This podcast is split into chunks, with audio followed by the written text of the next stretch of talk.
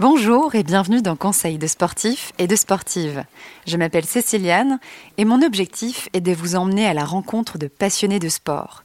Des gens, comme vous et moi, ordinaires, qui ont choisi de vivre un moment sportif extraordinaire. Une course, un défi, un voyage, bref, ils et elles nous partagent et nous entraînent dans leurs aventures. C'est quelque chose qu'il faut vivre, soit avec des copains, soit en famille, euh, soit avec euh, son épouse. Je recommande à tout le monde de, se plonger au moins une fois dans ce milieu de l'aventure. Je m'appelle Jean-Noël, j'ai 40 ans, je suis enseignant d'éducation physique et sportive, passionné par le sport et par toutes les choses de la vie qui peuvent nous épanouir. Je suis marié à Nathalie, qui est également une grande sportive, et ensemble nous avons trois enfants, Benjamin, Baptiste et Caroline. Nous habitons en Ardèche, euh, à proximité du Rhône, et nous avons la chance de bénéficier d'un territoire qui nous offre euh, plein de possibilités pour euh, s'exprimer dans la nature, euh, kayak, trail, VTT et toutes sortes d'explorations qui n'ont que notre imagination comme limite. Aujourd'hui, c'est Jean-Noël, alias Dino, qui nous raconte la course Sud-Raid Aventure. 400 km dans les Hautes-Alpes. Trois jours de course d'orientation multisport où la limite n'est que celle que la nature lui impose. Avec ses trois coéquipiers, Dino nous prend sur son sac à dos et nous fait vivre ses 75 balises en roller, en trek, en kayak et plein d'autres sports. Alors, accrochez-vous, Jean-Noël, c'est à toi. Nous avons choisi cette course parce qu'il y a très peu de courses euh, sur le circuit et que c'était une nouvelle course qui arrivait. Et j'ai la chance de connaître euh, Patrice, qui était le directeur de course, et je sais que c'est quelqu'un qui est très exigeant sur la qualité et qui propose euh, à la fois un tracé et des activités qui seront variées et qui seront surtout euh, au niveau du challenge qu'on s'attend sur euh, ce type de course. Donc dans les raids, on est toujours une équipe de 4 et notre équipe est composée de Aloïs, qui est un champion de France de course d'orientation, qui est très méticuleux et rigoureux dans sa préparation, qui est un coéquipier qui est extrêmement fiable, de Guilhem, et Guigui, mon frère. Donc Guilhem et Guigui avec qui on a déjà fait le, le durée de long, on a déjà participé à une Coupe du Monde en Écosse. Et donc Guilhem, c'est un bout en train, euh, toujours plein d'énergie. Et Guillaume, c'est mon frère, donc on a déjà partagé beaucoup, beaucoup de choses. Pareil, c'est ces trois coéquipiers qui sont extrêmement fiables et avec qui je sais que je passerai des bons moments. L'équipe, c'est un peu euh, réorganisé parce que normalement on devait partir donc avec mon épouse qui s'est blessée au dos en courant d'année euh, précédant le raid et du coup on a dû remanier l'équipe et demander à Loïs euh, d'intégrer euh, notre team. Si on passe pas une barrière horaire, il se passe quoi? Tu passes pas une barrière horaire. Alors la barrière horaire globalement, on va prendre le, le cas du kayak mercredi à 15h. Vous avez deux minutes de pénalité par minute de retard. Donc le départ c'est lundi soir à 20h. On vient d'avoir le briefing et on en est à la distribution de cartes. Avant de prendre le départ, on a le, temps de tracer notre itinéraire avec un fluo, mais c'est un temps qui est contraint. Et là, au moment de tracer, Guilhem arrive avec les pizzas en disant pardon, pardon, excusez-moi, livraison de pizza. On avait anticipé d'acheter des, de commander et d'acheter des pizzas pour avoir des pizzas chaudes pendant le moment où on traçait et pour pouvoir euh, partir avec euh, des, pizzas fraîches euh, dans notre dans notre sac. Là déjà, on sait qu'on part et qu'on va on aura un moment où on va retrouver cette petite part de pizza oubliée au fond de notre sac et ça, ça va faire plaisir.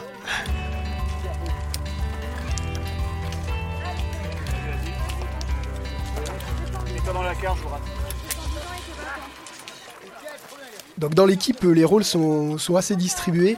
Euh, de manière un petit peu caricaturale dans le raid, il y a un orienteur, un ambianceur qui cherche à, éviter qu'il y ait des moments de, lassitude.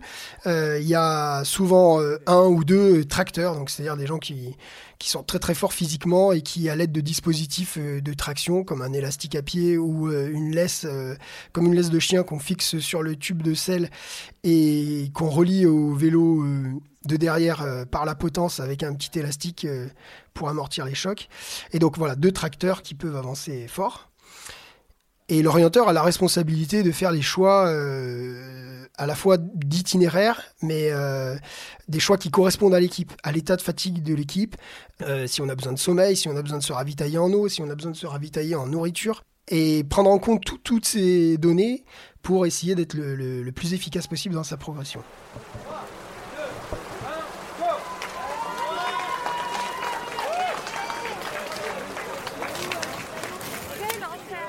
Le départ se fait de Vennes dans les Hautes-Alpes, euh, le 05, à côté d'un plan d'eau. Et donc il y a une rivière qui alimente ce plan d'eau et le départ en roller se fait le long de cette rivière. Donc déjà, on a la, garantie de ne pas avoir de, grosses montées ou de grosses descentes. Euh, le goudron n'est pas hyper bon, mais donc on choisit de se mettre euh, en formation. On avait travaillé ça à l'entraînement avec Aloïs, qui est un spécialiste de ski de fond et qui a un super rythme devant. Ensuite, Guigui, qui est le, plus néophyte en, roller, il sait bien en faire, mais c'est le moins à l'aise de, nous quatre. je me mets derrière Guigui pour euh, lui assurer de la stabilité et comme c'est moi qui ai le plus de puissance euh, pour essayer de transmettre un peu d'énergie et Guilhem derrière moi euh, pour fermer la marche parce que c'est vrai que c'est plus rassurant quand on a personne derrière ça. Et donc on part bien aligné, on avait notre petite stratégie de se dire faut qu'on laisse aucune prise au vent et là en passant on entend on entend quelqu'un du public qui dit "Oh là là, regardez, ceux-là ils doivent pas être très forts parce qu'ils sont obligés de se tenir." Donc on continue euh, sur euh, quelques kilomètres le long de cette rivière. On commence à voir les équipes devant euh, qu'on rattrape et on bifurque à droite. Donc là, par contre, on attaque la montagne et on oublie complètement le pas de dénivelé. C'est un faux plat montant. On a une petite chicane à passer et dans le virage, j'ai mon pied qui accroche celui de, de Guigui. Donc on s'écarte tous et le pauvre Guigui se retrouve les quatre fers en l'air à tomber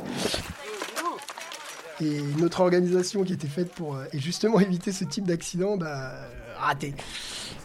Bon, c'est sans conséquence et on reprend notre cheminement sur, euh, sur la route de montagne, donc euh, faux plat montant, le goudron est assez bon. La nuit tombe, on aperçoit les lumières devant nous et il commence à faire nuit et là on s'aperçoit qu'elles sont hyper hautes dans la montagne. Et en fait, les deux derniers kilomètres, euh, la route se redresse. Et là, c'est pas du faux plat montant, c'est de la grosse montée bien raide. Et on avait hésité avant la course à prendre nos bâtons euh, pour faire du roller, parce que en roller, normalement, on est plus à l'aise quand on a les bras libres. Mais là, les bâtons dans la montée, très très bon choix. Et avec les bâtons, du coup, on arrive encore à rattraper quelques équipes. Et on arrive à la première aire de transition où l'organisation nous a apporté euh, un sac dans lequel au préalable on avait mis tout le matériel qui était nécessaire pour la section suivante. Donc euh, là, ça fourmille de partout. Euh, les bonnes équipes ont rattrapé les plus lentes. on se retrouve nombreux. Et il faut faire très, très vite pour essayer de partir sur le trek avec moins d'équipes possible sur le sac à dos. Donc c'est l'expression pour dire une équipe qui, qui profite de l'orientation d'une équipe d'un niveau meilleur. Et comme nous, on est plutôt réputé sur le circuit pour nos compétences en orientation, voilà, l'idée c'est de se dire on, on emmène personne avec nous sur notre sac à dos.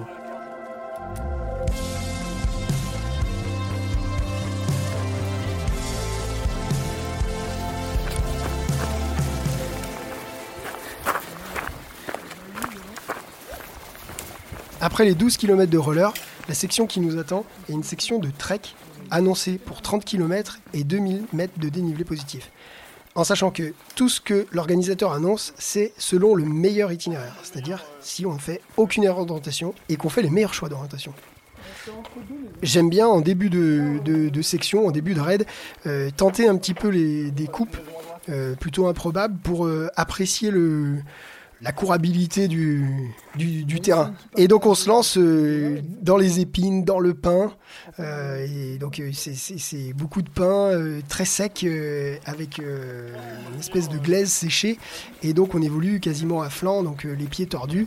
On va pas très très vite, mais comme notre itinéraire est hyper direct, on arrive tant bien que mal à la balise numéro 1, quasiment en troisième ou quatrième position. Mais bon, on va pointer la balise et on reprend notre chemin. Et la suite, on fait le choix de passer par une crête qui est hyper esthétique. Pareil, pas de chemin, mais du coup, en termes de cheminement, c'est beaucoup plus facile à, suivre. on a le vide à gauche, le vide à droite, et on reste sur la crête. Pas de risque d'erreur. On rattrape la team éphémère 2 qui était arrivée euh, par un autre chemin. Et on fait un bout, un bout de route avec eux. le rythme est bon, euh, il fait ni trop chaud ni trop froid. Euh, donc on est sur cette crête avec euh, la team éphémère 2 et j'avais fait le choix euh, encore euh, de, couper sous le roc de la Lose, passer au pied des, falaises pour tomber directement sur la balise numéro 2, ce qui nous évitait un petit peu de, déniveler. Mais évidemment, comme d'habitude, quand je suis en train de parler, eh ben je, loupe mon point d'attaque et on se retrouve au sommet de la roc de la Lose. Donc là, plus question de faire demi-tour, on reste avec la team éphémère en se disant bah, on va attaquer la balise par le haut. Au sommet, il y a une toute petite brise. euh, Quand on sort de la forêt, on sent cette brise qui annonce le sommet. Et là, euh, là, là c'est magnifique. Quoi. On, est au sommet, on a vu à 360 degrés. C'est la nuit, le ciel est découvert. On voit, euh, loin, on voit des lumières. quand on se retourne, on voit des lumières partout dans la montagne. C'est juste ma- magique cet instant de poésie. Là. On, aura envie de se poser. Mais finalement, on repart. On repart et donc on fait le choix d'attaquer la balise 2 en aller-retour. Et de fait, on croise toutes les équipes de tête. Donc euh, il y a quand même euh, un sacré niveau euh, sur les équipes qui sont inscrites avec des gens qui vont très très vite et qui sont très expérimentés. On est surpris de les croiser aussi vite parce qu'ils avaient pris de l'avance sur le roller et sur le trek. Et donc on croise une, deux, trois équipes. Donc on en déduit qu'avec éphémère, on est en quatrième position. Vous avez pas besoin d'en faire tout un hein. Messieurs, On se fait un euh, Guilou. Guilou, on peut faire un liaf, c'est bon, regarde, il y a de l'eau chaude. ah, trop bien. Et souvent, quand on fait une course d'orientation, il y a, il y a un petit code euh, entre coéquipiers, c'est-à-dire que quand on trouve la balise, eh ben, on s'appelle. Il y en a qui vont imiter le bruit d'un animal, il y en a un qui va dire une phrase particulière, et on sait que c'est le code. On est, tous à portée de voix, donc à 5 ou 6 mètres, on, on ratisse la zone pour essayer de tomber sur le poste.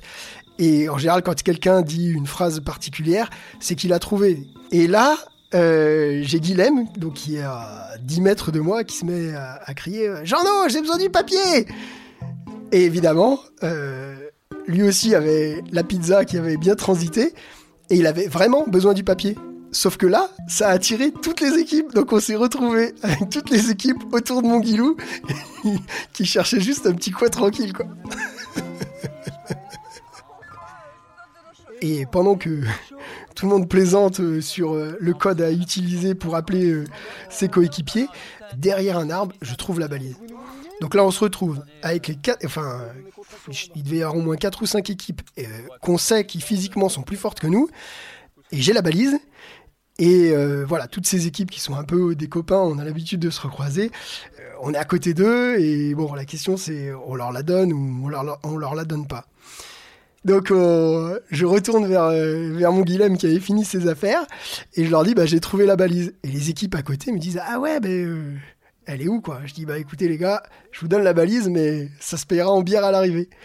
Donc marché conclu, Euh, je leur explique comment j'ai fait pour trouver la balise et on reprend le, chemin euh, devant eux. On croise euh, encore deux équipes, Airtips et RaidAventure.fr, à qui pareil on donne la balise et on reprend notre chemin. On est très très vite rattrapé par FMR qui était, qui était avec nous quand on a pointé. On fait un petit bout de chemin avec eux dans une végétation qui est, qui est très très dense. Et là on voit euh, la team éphémère hein, qui, s'engage dans une ravine parallèle et souvent c'est des endroits qui sont humides et accidentés. Et donc je dis à l'équipe non, mais nous on les suit pas. On peut traverser par un pré et souvent les crêtes sont, sont plus dégagées. Ça c'est le petit truc de l'orienteur. Et pas manqué, on arrive sur la balise 4, on se retourne et on voit que les lumières d'éphémère sont bien derrière. Et donc on file après sur le chemin euh, jusqu'à tomber à Esparon où on trouve l'équipe média et on fait le plein d'eau. Ouais, c'est de l'orientation costaude. Ça fait plaisir. Je crois que ça fait pas plaisir à tout le monde. Donc ensuite, on monte pendant longtemps, longtemps sur un chemin qui est, qui est hyper beau. Hyper beau avec euh, donc c'est plein sud, il y a très peu de végétation et euh, le, sol a des couleurs euh, ocre, donc avec l'éclairage de la nuit, ça, donne des reflets un petit peu, d'or, un petit peu d'argent. c'est très sec, il y, a- pas mal de mouvements de terrain. Esthétiquement, c'est- très joli. On monte plutôt en marchant, comme l'épreuve est hyper longue, on peut pas se permettre physiquement de courir dans les montées. On court dans les descentes, on trottine sur le plat et on marche en montée. En plus, on est chargé puisqu'on a, pris le matériel de corde parce que dans la section est annoncée euh, l'utilisation du matériel de Via Ferrata. Donc on a un baudrier, deux mousquetons, des longes. On a nos casques sur la tête euh, et évidemment on a de la nourriture pour euh, une section qui était annoncée en 8 heures d'effort plus une heure d'arrêt chrono pour effectuer l'atelier corde. Les ateliers cordes se font souvent en arrêt chrono pour des raisons de sécurité, qu'on prenne le temps de bien mettre son baudrier, euh, bien installer euh, tout le matériel qu'on va utiliser, descendeurs, mousquetons, les vissés, être certain que quand on s'engage, eh ben, le matériel est, bien ajusté, et pas dans la précipitation. Donc on reprend cette montée, toujours euh, éclairée par un ciel qui est, hyper clair et du coup avec une ambiance féerique. On est sur un autre monde. hein. Il y a un paysage qui peut même des fois se dire on est, ouais, on est sur la lune quoi là. C'est ce type-là de, de décor qu'on arrive et notre, euh, notre point d'attaque du coup, le premier point à partir de laquelle on va chercher la balise 5, c'est justement quand on rentre dans une forêt. Et au moment où on rentre dans la forêt, le chemin euh, disparaît, le chemin se perd en fait. Et, euh, du coup, on se retrouve à, se dire, bah mince, il va falloir trouver la balise à l'azimut. Et là, on a le choix d'itinéraire le plus long. Donc on est euh, sur une montagne euh, d'un côté d'une vallée. Il faut qu'on traverse la vallée pour... Il faut d'abord qu'on finisse d'escalader la montagne, puis qu'on traverse la vallée pour arriver à la falaise de, de Céus, donc une des falaises les plus célèbres au monde, euh, surtout par ses voies d'escalade. Et il y a eu pendant longtemps la voie la plus dure qui était euh, sur cette falaise-là. Elle, est- elle est de renommée vraiment internationale. C'est une falaise qui est magnifique et dans lequel on doit faire l'atelier corde. Mais donc ce cheminement, est hyper compliqué et euh, en fait on arrive à, en jonglant habilement entre les ravines, à monter bah, sans buter sur une barre rocheuse et à sortir sur la crête. Et on apprendra qu'il y a beaucoup d'équipes qui, se sont cassées les dents euh, sur, cette sortie de poste qui était euh, extrêmement technique en fait. Et arrivé sur la crête, euh, ça fait quand même déjà 6-7 heures qu'on oriente euh, au plus haut niveau euh, sans, sans relâche. Et donc pour traverser la vallée, on fait un choix qui, qui est un petit peu plus long, avec un petit peu plus de dénivelé, mais au moins on suit un chemin balisé. Et toutes les équipes au final auront fait ce choix-là. Et du coup, on reprend la course à pied. Et rapidement, on arrive au col des Guérins, au pied de, au pied de la falaise de, de. Le chemin pour monter au pied de la falaise est hyper hyper raide. Et on commence à se poser la question sur la position du poste 6. Est-ce qu'il est en haut ou en bas de la falaise? Et surtout, euh, comment on accède en haut de la falaise? Et sur la carte, on voit marqué Via Ferrata. On a du matériel de Via Ferrata dans le sac. Je dis aux copains, euh, on monte par la Via Ferrata. Donc on monte, on monte. On arrive au pied de la Via Ferrata, personne. Et là, Guilhem me dit, mais non, c'est pas là. Il y a personne. Il fallait pas passer par ici. Il fallait faire le tour de la montagne. On a fait une erreur. Je dis, on a du matos de Via Ferrata. Même s'il n'y a pas de guide, il faut prendre la Via Ferrata. Et en général, sur les raids, on a toujours, euh, un guide quand il y a des, ateliers de cordes. Donc, grosse hésitation. Au final, on choisit de mettre les, les longes et on s'engage dans la Via Ferrata. Et c'était effectivement ce qui était attendu, puisque au sommet de la Via Ferrata, à 300 mètres, nous attend euh, le guide qui avait mis en place un grand rappel de 80 mètres pour accéder au pied de la falaise. Ouais, voilà, tu tires un peu sur la corde pour donner du monde, tu vois, il y a trois points dessus. C'est parti sur la 4 Allez. Bah, Merci beaucoup. Bonne nuit. Donc là, on arrive euh, au sommet de cette falaise, euh, c'est la nuit, on sait qu'il n'y a que deux équipes qui sont passées devant nous. On note l'arrêt chrono, et on se dit, bah, faut descendre le plus vite possible, comme ça, pendant l'arrêt chrono, on peut en profiter pour euh, prendre un premier petit sommeil. La descente se fait sans encombre, on est entre le ciel et la terre, c'est la nuit, euh, le rocher euh, réverbère la chaleur qu'il a emmagasinée dans la journée, c'est une sensation qui est, assez agréable, je retrouve des sensations que, j'ai pu avoir euh, en escalade, et on arrive au pied du rappel, avec soulagement pour, pour Guilhem, et on sent des grandes dalles de rochers chauds, et donc on n'a même pas besoin de sortir le duvet. Et on s'installe sur ces dalles avec notre, euh, tout- toutes les couches qu'on peut mettre pour essayer de pas avoir froid. Et il y a déjà là les FMR2 qui sont arrivés 5 minutes avant nous, qui sont en train de dormir. Donc euh, on échange rapidement avec les bénévoles qui sont sur place. Quelques petites blagues et puis on, s'installe et, on y va pour euh, 35 minutes de sommeil.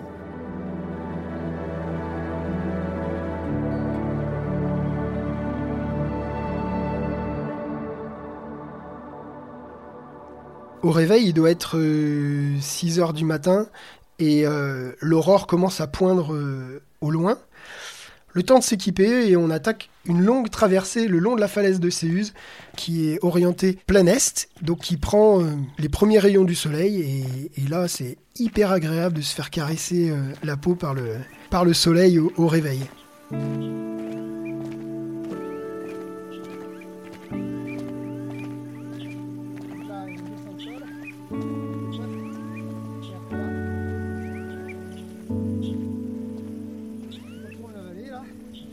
On arrive à la balise 7 Et à partir de la balise 7, on rentre dans une forêt et là c'est grande, grande, grande, grande, grande descente.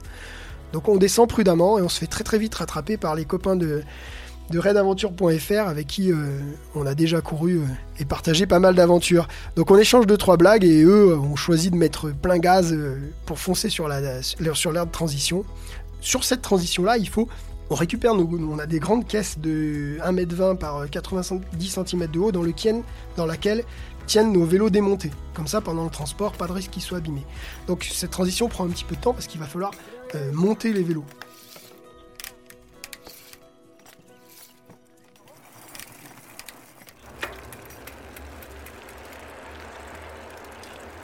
Donc euh, on repart sur le vélo. Un vélo très roulant, très rapide. Il n'y a pas trop de dénivelé, on est en balcon au-dessus de la vallée, mais, mais plutôt en bas de vallée. Et du coup, on a, on a de l'air, euh, c'est hyper agréable. Et puis on descend dans la vallée, donc retour un petit peu à la civilisation, euh, dans le village de Talar. On passe devant un bricomarché, et là, ça ravive la question du, du choix d'itinéraire. En fait, il y a un moment dans la course où on a l'occasion de pouvoir traverser une portion d'environ 400 mètres de nage et qui nous évite entre 15 et 20 km de vélo. Et la proposition, c'était de mettre toutes nos affaires dans un sac euh, étanche pour pouvoir traverser en nageant. Donc dans le sac, nos affaires flottent.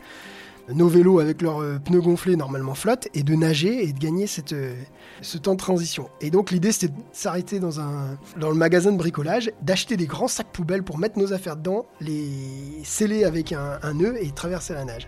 Et donc, euh, grosse, grosse, grosse, grosse question, est-ce qu'on le fait, est-ce qu'on le fait pas? Bon, finalement, on choisit de passer notre chemin et de, jouer sans risque euh, aux grandes dames de Patrice qui après m'aura déshérité euh, du titre d'orienteur préféré du directeur de course. Bref. C'est génial. On en bave, mais on en prend plein les yeux, donc on arrive à oublier des fois que c'est galère. C'est le raid. On arrive à Talar et à chaque fois qu'on arrive à, un peu de civilisation, eh ben, il faut en profiter. On croise une boulangerie et là je crois que la boulangère, elle n'en a pas cru ses, yeux parce qu'elle a vu défiler tout le matin des gens qui arrivaient avec des vélos, des, tenues complètement improbables et qui l'ont dévalisé de sandwichs, de pain au chocolat ou chocolatine hein, selon où vous habitez. Je ne veux froisser personne. Bref, de viennoiseries en tout genre. Et donc là, on, on, sort de la boulangerie, là, refait des étoiles dans les yeux. On a juste un sandwich jambon fromage, mais celui-là, il a un goût qui est vraiment euh, sublime. Moi, j'ai faim. Alors, on a toujours dit, sur un vélo, t'as le droit de manger. Ce que tu veux, tu dois le faire. On monte euh, au château de Talard, donc euh, on s'était un peu déconcentré, donc on savait que la balise était dans le château. On croise un passant, on lui dit ah, comment on fait pour aller au château? Ah bah vous tournez à gauche, vous montez tout droit, vous êtes au château au niveau de l'orientation, on peut pas faire plus simple. Merci aux, locaux. Et on repart à attaquer une montée infernale, à pousser les vélos. Et là, il commence à être 11h30 euh, midi. Et là, il commence à faire vraiment très chaud. La chaleur, c'est 90% montagne. Bon, faut pousser un peu. Hein. Ces petites gouttes de sueur qui commencent à perler annoncent un moment un peu difficile pour nous. C'est-à-dire que là, on a une longue traversée avec des descentes remontées. C'est pas des gros dénivelés, c'est pas des chemins trop durs, mais par contre, euh, voilà, ça commence à être long. Hein, ça fait presque 20 heures qu'on est en course. Et le soleil commence à taper. C'est un peu notre point faible. Et donc, euh, long, long, long, on enfile un peu les kilomètres. On arrive euh, dans un hameau. Et on va pour faire le plein d'eau à la fontaine. Et là, on tombe sur Florian Beluse. Là, c'est un copain du club qui a fait le déplacement. Il était en vacances à quelques kilomètres. Et il nous attend à la fontaine. Et il est là, allez les copains, allez Je dis, trop surpris, complètement improbable de, croiser Florian ici. Il est avec son vélo de route, il m'a dit ouais, je, suis en vacances à côté, j'ai vu que vous étiez pas loin, je, savais que vous alliez prendre de l'eau ici, je, vous attendais ici.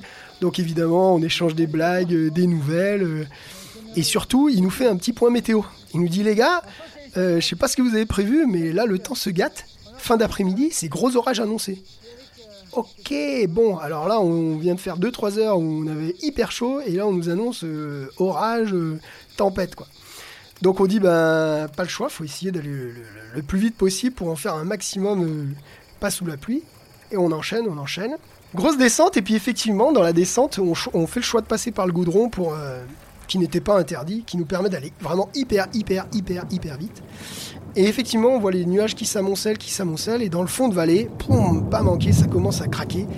Et là, méga orage, méga orage. On arrive à la balise 14, sous la grêle. Alors là, on a le bruit de la grêle qui vient taper contre nos casques, plaque, plaque, plaque, plaque. Alors, on s'arrête pour mettre nos, nos kawaii, mais alors ils nous protègent de rien du tout, euh, des grêlons. Et à la 14, par chance, il y a, y a un arbre qui nous protège, donc on se colle contre l'arbre en se disant, bah, faut attendre que ça passe. Et là, il y, a, une voiture garée à côté qui ouvre sa portière, donc quelqu'un qui sort sous un orage de grêle comme ça, ça, claque dans tous les sens, et qui s'approche de nous et, qui vient se mettre à côté de nous, qui dit, je suis la bénévole du poste. Et la pauvre, elle avait, enfin, elle était pas, elle était encore moins équipée que nous.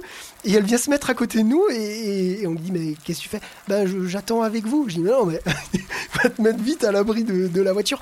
Non non, je reste avec vous, vous inquiétez pas. euh, après j'irai me mettre au chaud.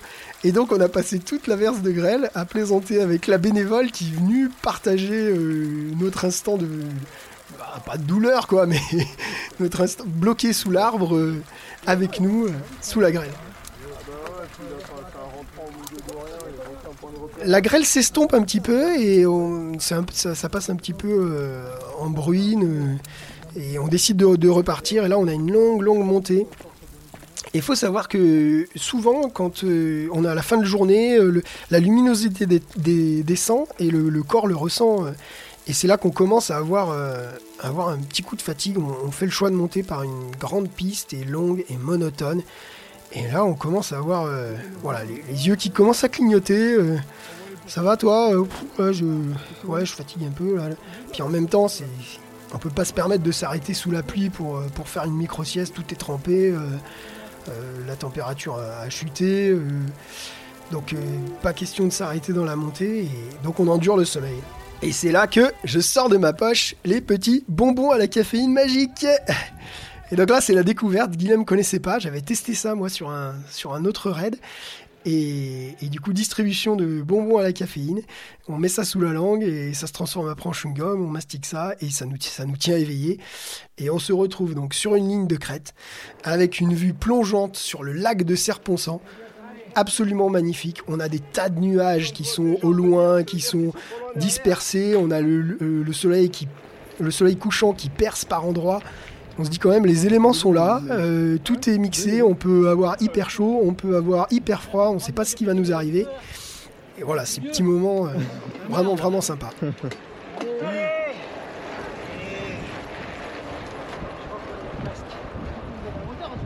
Et donc on attaque la descente, il y a une longue longue descente, descente très technique, et avec euh, la radée qu'on a pris avant, bah, du coup ça s'est gorgé un petit peu de, de- boue, c'est tout mouillé, c'est tout glissant, et derrière nous on entend des, freins qui commencent à quiner. On se dit mais c'est pas possible, qui c'est qui est derrière nous? Et rapidement, c'est éphémérin qui nous rattrape et qui nous double euh, à Mac 12, on se dit mais d'où ils viennent? On les... Ils, ils- devaient être devant nous. Et en fin de compte, ils ont dû s'arrêter plusieurs fois parce qu'ils avaient un coéquipier qui avait des problèmes gastriques et du coup, euh, compliqué pour lui d'avancer. Il avait besoin de se reposer, il avait besoin de, de recharger les batteries. Et c'est comme ça qu'on les a croisés euh, plusieurs fois. On fait un petit bout de, de route avec eux là pour contourner et du coup c'est agréable d'orienter à 4 et puis ça permet de raconter un petit peu nos, nos histoires euh, de course et on arrive rapidement à l'ère de transition numéro 3 où nous attend le kayak. Alors le kayak c'est un peu le gros morceau du raid. C'est annoncé 60 km, il n'y a pas de courant, on est que sur du plat donc c'est que à la force de la, rame.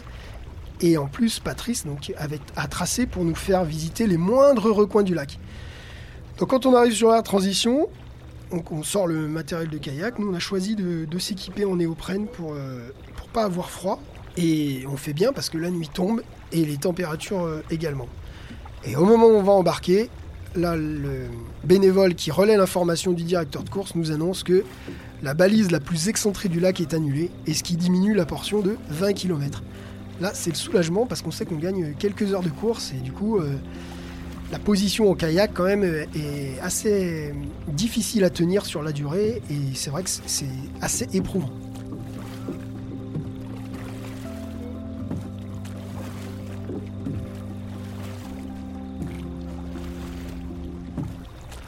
Donc on part avec euh, cette idée-là de se dire, bah en fait, ça va, le kayak va pas être si long que ça. Et donc on longe la côte, on longe la côte. Et là, Guilhem commence à me dire, euh, Jean-No, tu gites mal.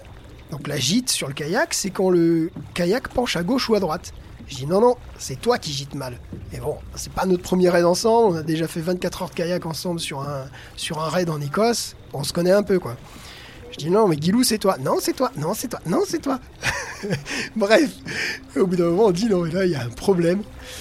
Aloïs commence à dire non, non, non, mais là, les gars, il fait froid et tout, euh, c'est la nuit, euh, Guigui dit je m'endors.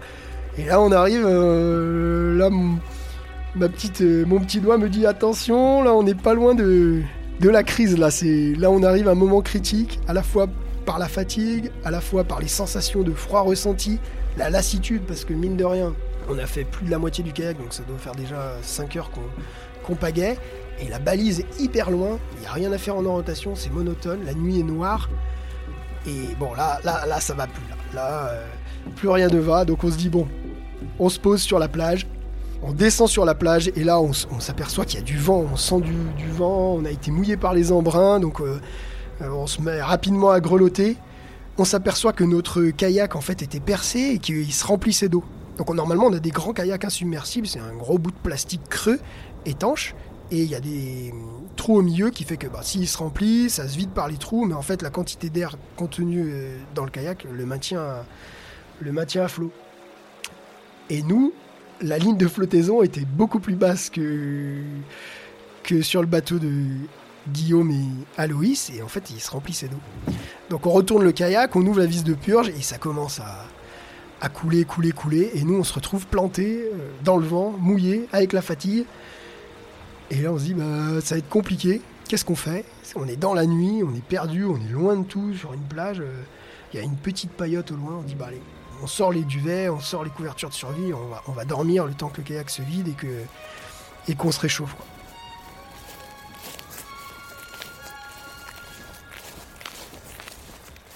Donc on s'avance vers la paillote. Aloïs nous dit Oh les gars, j'ai trouvé le, le- coin rêvé. Il y, a, il y a des banquettes en mousse euh, abritées sous, sous des toiles. Et ce qu'on avait oublié, c'est qu'il avait plu ici aussi dans l'après-midi. Donc quand on pose notre main sur la banquette, elle est gorgée d'eau. Et là, c'est la désillusion la plus complète. On s'était dit qu'on allait pouvoir s'allonger sur des matelas abrités du vent. En fait, non, c'est tout trempé. Le... Et du coup, ben, on se met entre le bar et le mur pour essayer d'être un petit peu abrité du vent. Et on se dit, ben, on s'allonge là. On met nos couvertures de survie. Et là, Guillaume, il me regarde, il me dit, Jean-No, j'ai oublié mon duvet. Donc on est quatre, on a que trois duvets. Et je lui dis, bah écoute, moi j'ai je, je crains pas trop le froid, je lui donne mon duvet, je dis tiens mets-toi dans le duvet, moi je vais m'enrouler dans ma couverture de survie et je vais me glisser entre vous et vous allez avec votre chaleur corporelle me tenir chaud. Et là il me regarde mais d'un air en me disant mais on savait que t'étais fou mais là c'est n'importe quoi ce que tu dis. J'ai de toute façon on n'a pas le choix, on fait ça et donc je m'allonge, à peine je suis allongé, la couverture survie elle, réverbère la chaleur et je suis vraiment au chaud entre mes deux coéquipiers et là je suis carrément bien, j'arrête de trembler et boum je m'endors.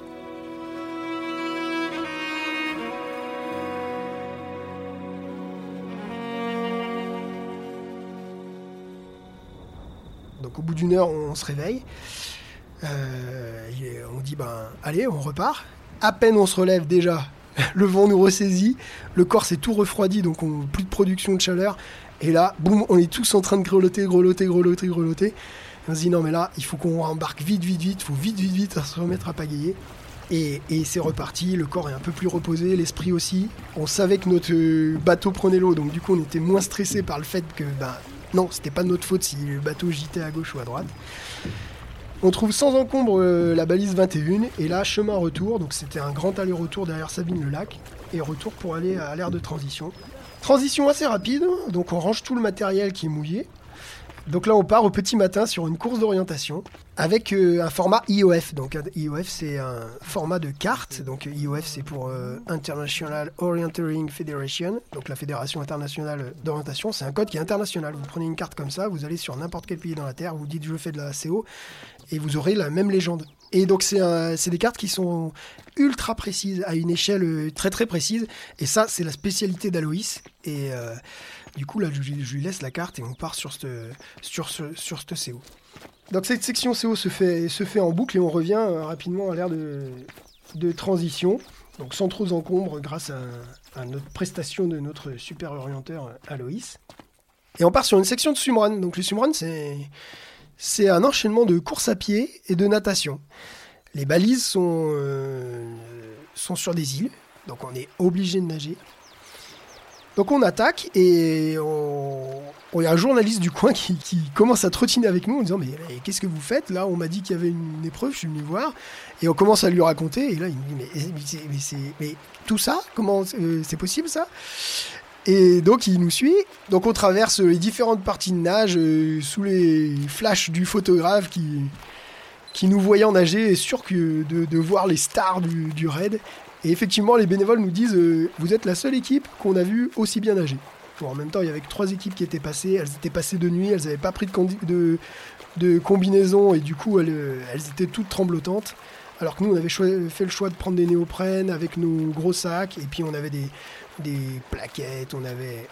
Donc des plaquettes, c'est des palmes pour les mains, on avait des, des gros pool boys entre les jambes qui nous faisaient flotter, donc c'est vrai qu'on avait des conditions qui étaient excellentes pour nager. Ce qui nous a permis de rattraper sur la chapelle Saint-Michel euh, les copains de Naturex bloqués sur l'île parce qu'en fait, euh, un de leurs coéquipiers était en hypothermie et du coup incapable de reprendre la nage et du coup coincé sur l'île, euh, condamné à attendre qu'il se réchauffe pour pouvoir retraverser en toute sécurité. Donc on arrive sur le trek et il nous attend une énorme ascension vers le- les aiguilles de Chabrière. Donc là on prend presque 500 mètres de dénivelé tout de suite pour aller de tout en bas au bord du lac à tout en haut aux aiguilles de Chabrière. Et donc cette section trek, elle est, elle est marquée par un- une portion en fait en orientation dans des lapias.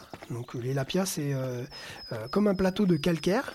Et en fait ça fait plein d'espèces de lames euh, verticales et on, on peut marcher dessus quoi. Sauf que du coup le, le terrain est très très très accidenté et la balise est posée au milieu de ces lames verticales qui s'érigent, qui sont les plus fines, elles font quelques centimètres, mais les plus larges, elles peuvent faire plusieurs mètres. Et ça fait des grandes failles, des grandes failles. Et donc, il faut se repérer là-dedans. Donc, quand on arrive au col, on prend le temps de d'estimer à peu près la position des trois balises qu'on doit trouver, qui sont très resserrées, et on voit que bah, y a des équipes qui, qui sont en train de jardiner, et on se dit bon, là c'est technique, on a de la chance, on est deux jours, il faut qu'on soit bien concentré, et là on trouve la 36 du premier coup, la 37 du deuxième coup, la 38 du deuxième coup, on a passé euh, le moins de temps possible qu'on pouvait dans cette section, alors qu'il y a des équipes qui ont, passé des heures et des heures. Et là, trop content, on reprend le chemin dans, dans ce trek. Euh, donc on accède encore à une zone où il y a, c'est pas des lapias, mais il y a beaucoup d'enrochements euh, calcaires. Et on trouve sans encombre les trois balises suivantes qui nous amènent au sommet du Paria. Et donc là, vu à 360 degrés, on a le soleil qui éclaire de partout. Euh, on voit hyper loin, c'est incroyable. On a le vide à gauche, on a la vue sur le lac de Serponçon au loin. Là, on en prend vraiment plein, plein, plein, plein, plein les yeux. Et quand on arrive au sommet, on se dit bah maintenant faut redescendre. Et en fait, il n'y a aucun chemin qui redescende. Et Aloïs, il se penche sur la carte, il me dit mais Jean-Noël, euh, si on part plein ouest, là, il y, a des- barres rocheuses là si on veut rejoindre le col de Chorges. On avait prévu de prendre cet itinéraire là au fluo, mais en fait, euh, arrivé sur place, les courbes de niveau, on voit très bien que c'est que c'est des falaises quoi. Et c'est parti, on est parti dans la pente. Et là, énorme pente, donc consigne de sécurité, on, se décale parce que évidemment chaque pas fait partir des, petites pierres. Et du coup, avec la vitesse, euh, celui qui est 10 mètres en contrebas, ben, il risque de, se faire assommer, même si on a les casques. Donc on, s'écarte et on descend comme ça, on dévale euh, la pente hyper raide. On arrive dans les alpages qu'on franchit euh, assez rapidement. Et pour aller de la dernière balise de la descente jusqu'à la Via Ferrata, euh, là il y a un choix qui, se fait, soit c'est un détour par un chemin, mais du coup qui coûte un peu l'énergie, soit faut descendre pareil dans la forêt et hyper hyper raide. Et donc on fait le choix de descendre hyper hyper raide. Et là c'était hyper glissant euh, parce que le, sol était gorgé d'eau. Et finalement, ce qui devait nous prendre peu de temps, bah, on a dû descendre euh, hyper prudemment en s'accrochant aux arbres avec les pieds qui glissent. Et on arrive au moment où on arrive en bas euh, au, po- au poste de contrôle avec le guide qui vérifie notre matériel avant de partir sur la Via Ferrata. Boum, la pluie qui tombe. Donc nous on se regarde, bah, dégoûtés, on est tous mouillés. Et là on voit Guilhem avec un énorme sourire. On dit mais qu'est-ce qui se passe? Ben du coup, je suis trop content, on va pas faire la Via Ferrata. Parce qu'en fait, il souffre un petit peu du vertige et c'est vrai que ça consomme de l'énergie hein, de se retrouver pendu, suspendu au vide à 60-70 mètres de, de vide, voilà, quand on n'est pas très à l'aise. Et du coup, bah, c'est autant d'énergie de gagner pour euh, celui qui est pas à l'aise. Et donc, notre Guilou, trop trop content. Et comme euh, une bonne nouvelle n'arrive jamais seule, le guide avait monté une tente avec un matelas Et donc du coup, on, était euh, neutralisé le temps de la Via Ferrata pour pas qu'on soit, pour pas qu'on gagne du temps de pas la faire. Euh, on était neutralisé une heure. Les, les autres avaient fait environ euh, 40 minutes pour faire la Via Ferrata. Et nous, on est resté une heure. Et du coup, on est resté, par contre, au chaud dans la, dans la tente montée par le guide qui nous a dit Ouais, ouais, allez-y, installez-vous. Donc là, c'était vraiment royal de, retrouver ce confort. C'est juste une tente euh, posée euh, sur un parking. euh. mais nous, on était là dans un hôtel 5 étoiles, euh, au chaud, sur un matelas. Et, euh, la grande classe, quoi. Byzance.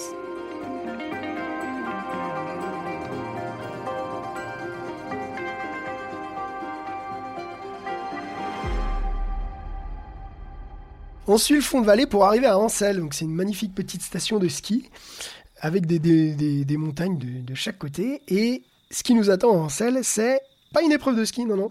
C'est du roller. Voilà, l'organisation nous a transporté nos rollers et on a une boucle à faire euh, autour, euh, autour d'Ansel. Donc nous, normalement, c'est plutôt notre point fort, le roller. On chausse les rollers et on se dit, euh, on, est, on est encore bien réveillé, donc on profite du fait que la pluie est un peu cessée pour le faire maintenant le roller. Euh, si jamais il se remet à pleuvoir, ça va être compliqué de faire du roller sous la pluie. Donc on choisit de partir sous le euh, directement, d'enchaîner. Et là, euh, ça descend, ça descend, ça descend. Et là, on commence à prendre de la vitesse. Patrice nous avait dit pas de soucis sur le roller, allez-y. Donc moi, j'y vais franco, franco. Et là, je vois un panneau feu rouge dans 50 mètres. Je dis mais qu'est-ce que c'est que cette histoire là? Je suis lancé à 40, plus de 45 km/h. euh, feu rouge, euh, c'est quoi ce truc quoi? Donc je- j'essaie de freiner euh, de, plein de différentes manières. Et heureusement, c'était milieu de la nuit et le feu rouge en fait était désactivé. C'était juste un passage piéton. Mais énorme coup de stress quoi quand je suis lancé et que j'ai vu ça.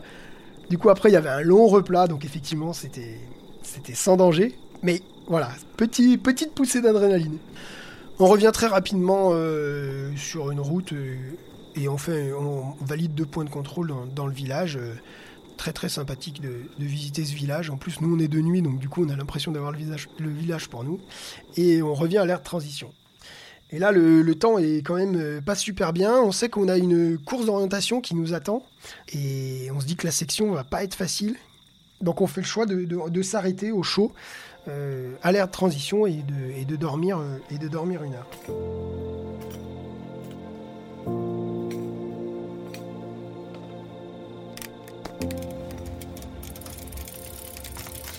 Avant de partir sur la course d'orientation, on choisit de euh, monter nos vélos, ce qui nous permet en fait de, nous réveiller euh, bien comme il faut et de nous rééquiper.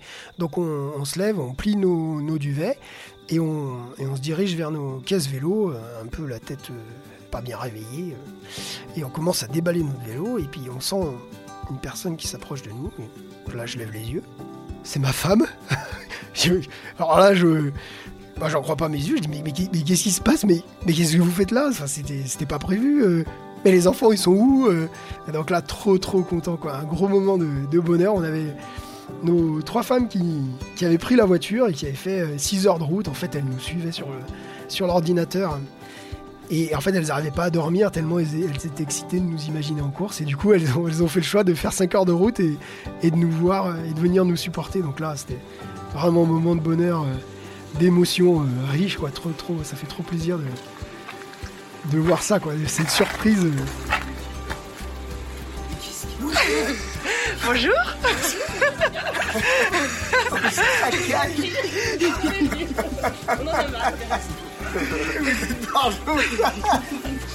On dormait pas alors on s'est dit. euh, Mais les enfants Ah mais on a des enfants c'est- On n'avait pas d'enfants T'avais des enfants toi là, on les a pas emmenés.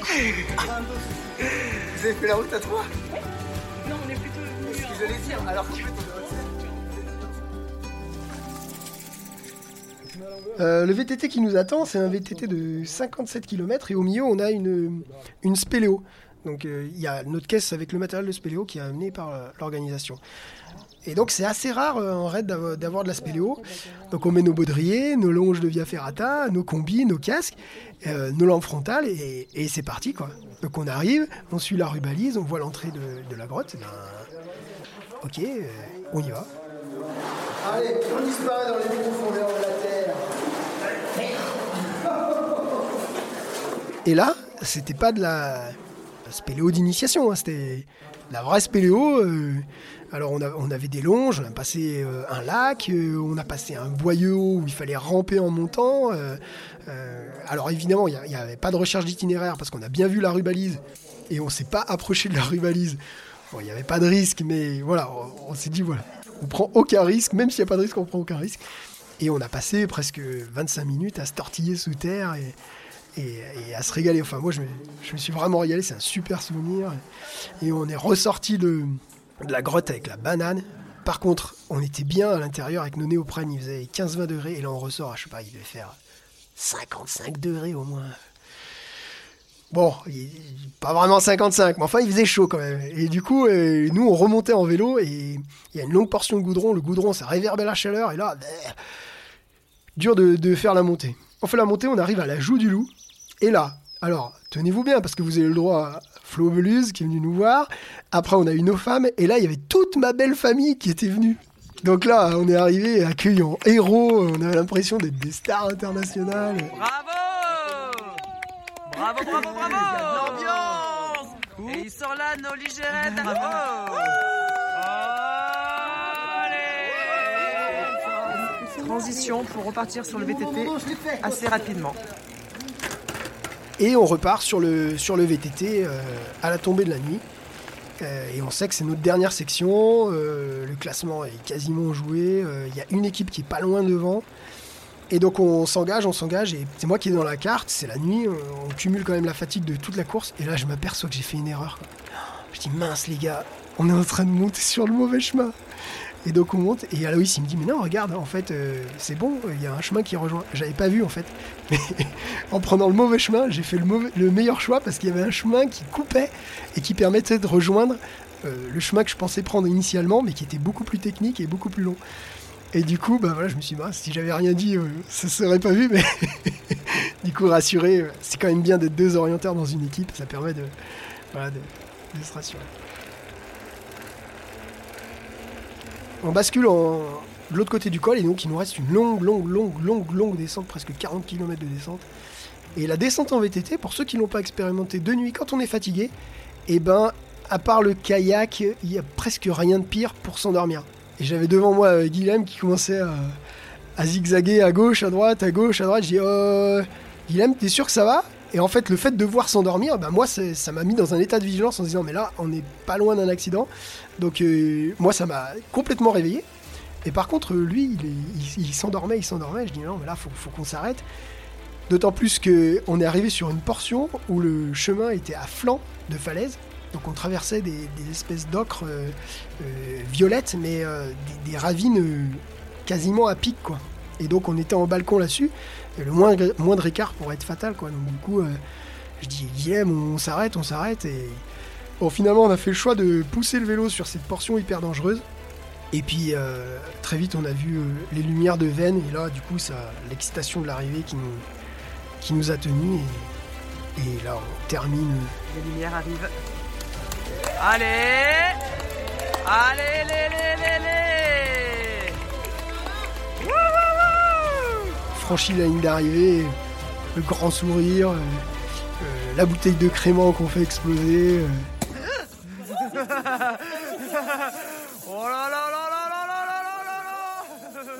Ouais, vraiment super, super content et en même temps une petite pointe de tristesse à se dire, mais en fait, on vient de vivre euh, 4 jours dans notre bulle, complètement déconnecté du monde, à apprécier chaque moment de sport, de, de ce que la nature nous offre, de les paysages et, et en fait, euh, voilà, c'est la ligne d'arrivée, c'est l'aboutissement, mais c'est aussi un peu la fin, c'est un peu le- le- la mort de cette petite aventure et une petite pointe de, de, de- de tristesse, quoi.